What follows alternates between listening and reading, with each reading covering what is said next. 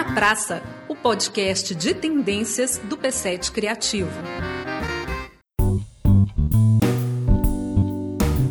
Realidade virtual, realidade aumentada, realidade mista, mídias imersivas. Nós vamos conversar com o Flávio Meyerhofer, que é produtor e diretor de realidade virtual. Bem-vindo, Flávio. Obrigado, muito obrigado. Feliz de estar aqui. Flávio, quando a gente fala hoje de realidade virtual, a gente está falando de qual cenário? Olha, a gente está falando de uma tecnologia que foi pensada e concebida na década de 60. Ué, então nem é moderna? Não, não é. E que desde 89 é utilizada pela NASA para treinamento de astronauta, mas que ela precisava realmente de maturidade de tecnologia. Né? Então a gente tinha limitações, principalmente da parte de computação gráfica, que era muito limitado o que, que você podia apresentar e assim, os padrões das necessidades humanas, né? de tempo de resposta, de qualidade de resolução que a gente tinha na época não era suficiente. Então, hoje a gente vive um momento que os dispositivos trazem para gente uma qualidade visual quase que à altura da sua percepção humana, tanto no sentido da velocidade dos sensores para detectar e virtualizar você dentro do ambiente virtual, como também a qualidade da imagem do display, né, que a gente chama de HMD, que é Head Mounted Display, que é o dispositivo que fica na sua cabeça para você ver a realidade virtual. Então, hoje a gente tem display de 8K estereoscópico, né, que quer dizer que você vê o olho esquerdo, o olho direito, tem a percepção de 3D, de profundidade. A aplicação disso é tão ampla, mas você consegue citar algumas? Claro, é, no entretenimento é onde a gente vê é, mais presente o uso da realidade virtual, mas aonde ela tem ganho e crescimento é na área de saúde, na área imobiliária no geral, tanto na parte de construção como na parte também de design, de arquitetura, na área de segurança, simulação, por exemplo, os Estados Unidos tem investido bilhões em realidade virtual em treinamento treinamento de soldados, assim também como na área industrial em diferentes segmentos. Óleo e gás também utiliza. Pra você ter ideia, recentemente fizeram uma pesquisa, executaram um treinamento em realidade virtual com estudantes de medicina para uma cirurgia como uhum. você fazer uma cirurgia. E daqueles que fizeram o método tradicional, nenhum deles se sentiu seguro para fazer a cirurgia. Dos que fizeram a realidade virtual, 80% se sentiu seguro para fazer uma cirurgia de verdade. Que surpreendente, né? É. E um dos problemas do ensino da medicina é ter, por exemplo, o um cadáver, né? Para o treinamento. É, é uma área, inclusive, que vem expandindo muito. Tanto a realidade virtual como também a realidade mista. A possibilidade de um cirurgião utilizar um óculos de realidade mista dentro de uma operação para que ele veja dados, informações do paciente. Porque assim, hoje o cirurgião ele tem que ver radiografia, ele tem que ver tomografia, né?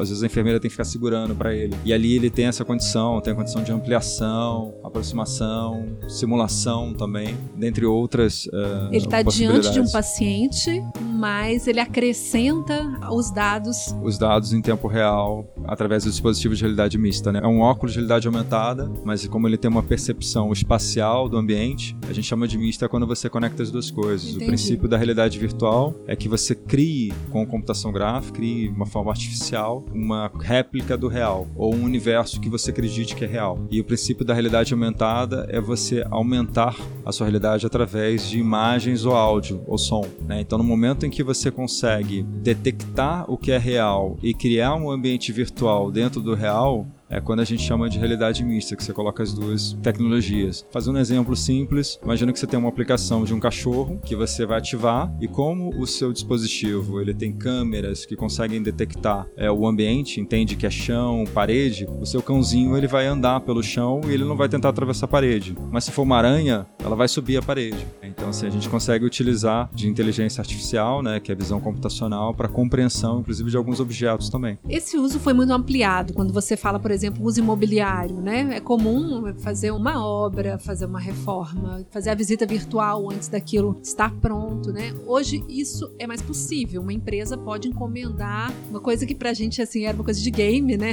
Muito do que a gente tem em realidade virtual vem de um princípio de desenvolvimento de game também, né? A gente utiliza uma software engine na maioria dos projetos, claro, nem sempre. Ou a gente trabalha muito com a Unity ou com a Real. Ambas são as principais que eles chamavam antes de game engines, né? E agora soft engines. Então, assim, é utilizar de inteligência artificial, é utilizar de compreensão física, tem física e matemática que você consegue usar nas experiências e desenvolver com muito mais agilidade, com muito mais capacidade gráfica para trazer realismo. Pois é, hoje isso é viável, por exemplo, para uma empresa contratar um projeto de realidade virtual. Barateou muito o preço desses projetos. O equipamento também barateou, porque a gente estava conversando antes de começar a gravação sobre o preço dos equipamentos de alta definição. São caríssimos ainda. Depende. A gente tem equipamentos profissionais que são caríssimos, que o uso deles justificam dentro do retorno que a empresa poderia ter no seu investimento. Aí a gente tem também os equipamentos de uso pessoal. Infelizmente, a gente praticamente não tem nada no Brasil. O único dispositivo de realidade virtual que saiu foi pela Samsung, né, que está atrelado ao celular, o S6, S7, S8, até o S9 acho que funciona, que é o Oculus Gear VR, uma parceria da Facebook, que comprou a Oculus, né, anos atrás, possibilitando, né, que você tenha esse mobile device, né, que você usa essa estrutura e conecta o celular, mas um standalone que a gente tanto gostaria que só isso no Brasil não tem. Lá fora nos Estados Unidos você consegue comprar um que foi lançado no ano passado, mais simples por 200 dólares, que é um standalone 3 graus de liberdade, que é um trade-off que a gente chama. E eles lançaram esse ano o Oculus Quest, que é um dispositivo 6 graus de liberdade, extremamente revolucionário e totalmente subsidiado pela Facebook, que custa lá fora 400 dólares. Agora, se a gente vai conseguir ter esses equipamentos aqui no Brasil, é uma outra questão. A gente depende realmente de uma ajuda do governo com relação a isso, porque não é, são só as tarefas de importação que são muito altas, mas também a questão de homologação de Anatel e todos os processos, as etapas que tem que acontecer. E além dos equipamentos, como é o mercado no Brasil? Para quem tem interesse em trabalhar no setor do audiovisual, especificamente, com realidade virtual? É um mercado restrito? É um mercado em crescimento? Eu acho que assim, é um mercado em crescimento, é muito devagar, muito pequeno. Eu acho que tem um trabalho de evangelizar o mercado brasileiro. Isso é uma coisa que a gente tem feito pela associação, pelo XRBR, a qual eu estou como diretor executivo né, nesse mandato. A gente fundou a associação no ano passado, em dezembro do ano passado, a gente completa agora um ano de associação. Ela reúne os criadores de realidade virtual? Empresas e profissionais de realidade virtual, aumentada, né? É o que a gente chama de XR, que é, vem de Extended Reality, realidade estendida. O que é interessante, assim, é a gente tem que pensar pelo lado ou pelo viés otimista ou pelo viés pessimista, né? Que é o seguinte, Brasil tem mercado? Bom, Brasil, as pessoas não usam realidade virtual. Então, caramba, a gente tem um mercado incrível que as pessoas ainda não conhecem. Olha a possibilidade enorme de expandir. Ou se você tiver um pensamento pessimista, você vai achar, não, não tem mercado, as pessoas não usam, então o que, que eu vou fazer lá? Por aqui que eu vou investir nisso? Acho que se você for um empreendedor, se você realmente tiver interesse pela tecnologia, quiser realmente desbravar e ter garra e gana de evangelizar o mercado, eu acho que é uma grande oportunidade. E quem é o profissional que trabalha com XR? XR ele tem uma amplitude assim como o audiovisual. Se a gente pensar o XR, ele também está nesse guarda-chuva do audiovisual. É uma pessoa mais artística, uma pessoa mais da tecnologia? A gente tem situações onde é, você produz VR utilizando uma câmera de vídeo 360 ou um rig de câmeras de vídeo 360, onde é um princípio de fotografia, só que você vai ter que fazer uma adequação ao seu olhar, o entendimento, em que você vai ter que ter um cuidado com a perspectiva, com o quadro, que você não está fazendo um quadro, você está fazendo uma esfera, né? Então você está registrando o seu entorno. Além do fato também que o ideal é que isso seja feito com estereoscopia, que isso seja feito com 3D. Então você tem que pensar que a câmera que você vai posicionar, ela vai ter uma percepção de profundidade do que está perto, do que está longe. Então você tem que saber que objetos, é, existe uma limitação da capacidade dessa câmera também de enxergar para além. Então, assim, ela tem uma boa qualidade para o que está perto, mas depois de 3, 5 metros ela começa a perder definição. Né? Então uhum. você já não tem tanta definição. É, é toda uma questão de linguagem que vem nascendo. Mas aí quando a gente fala dessa cadeia de produção, o resto é muito parecido, né? A parte do processo de áudio é muito parecido, o processo de direção de arte vai ser o mesmo, o processo de edição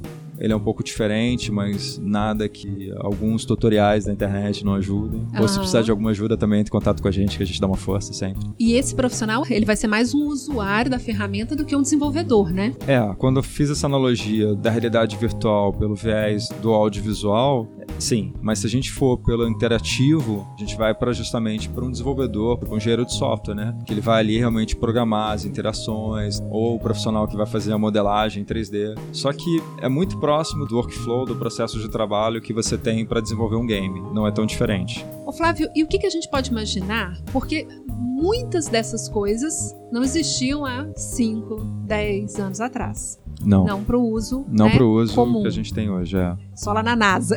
E o que, que você consegue imaginar para o futuro desse setor daqui a 10, 20 anos? Uma correção, não só a NASA, mas na USP eles têm um laboratório de realidade virtual há 20 anos. Inclusive, eles foram pioneiros na América Latina. O que está acontecendo com essas realidades é que elas vão entrar assim, da mesma forma que o smartphone entrou e revolucionou a nossa vida, essas novas tecnologias elas vão chegar e vão se tornar o que chamam de mainstream. Isso vai chegar na mão de todo mundo. Na Ásia, isso está muito acelerado. As pessoas têm óculos de realidade virtual em casa? Na Ásia, sim. Na Ásia, isso é muito popular. A Ásia está se tornando mainstream já. Em relação à Europa, Estados Unidos, não. A América do Norte está caminhando, mas eles estão mais acelerados do que a gente, assim como a Austrália também. Na verdade, a Oceania está rápida, assim como a Ásia. Acho que a Ásia e a Oceania estão mais rápidas nisso. Pelo menos foram os dados que eu levantei. É uma tendência natural, né? Se a gente pensar as salas de cinema, que são as áreas de entretenimento, se a gente pensar naquelas áreas de entretenimento dos shopping centers, eles estão repensando do que, que eles podem oferecer. E é aí que a realidade virtual está entrando num caminho parecido com o que foi o cinema.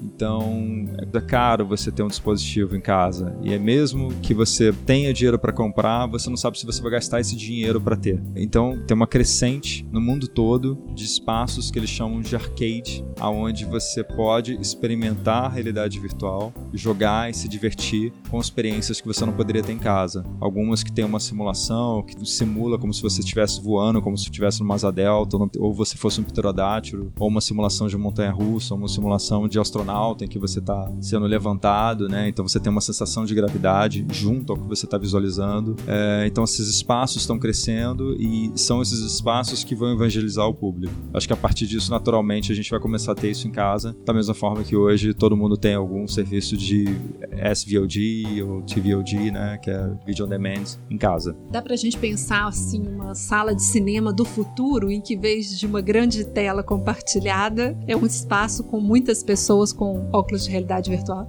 É, na verdade, mais do que isso, é, é, como eu falei, o entretenimento imersivo, ele vem e vem inclusive como multiplayer. Então, a gente não pensa em salas como a gente imagina, né, de cinema e tal, você está sentado contemplando alguma coisa, mas ele te traz para interatividade. Então, assim, mais serão as obras narrativas interativas em que você vai ter acesso, e mesmo que seja multiplayer. Né? Eu já tive oportunidades, algumas experiências, como o caso de Escape Room, que é um conceito antigo, mas que a gente já tem Escape Room em realidade virtual. E é incrível. E não é necessariamente uma experiência solitária, né? Não, não, é multiplayer. Você joga de quatro pessoas. Já tem experiências com 10 10, 20 pessoas hum. ao mesmo tempo. Tá bom, Flávio, muito obrigada pela entrevista. Imagina, obrigado a vocês.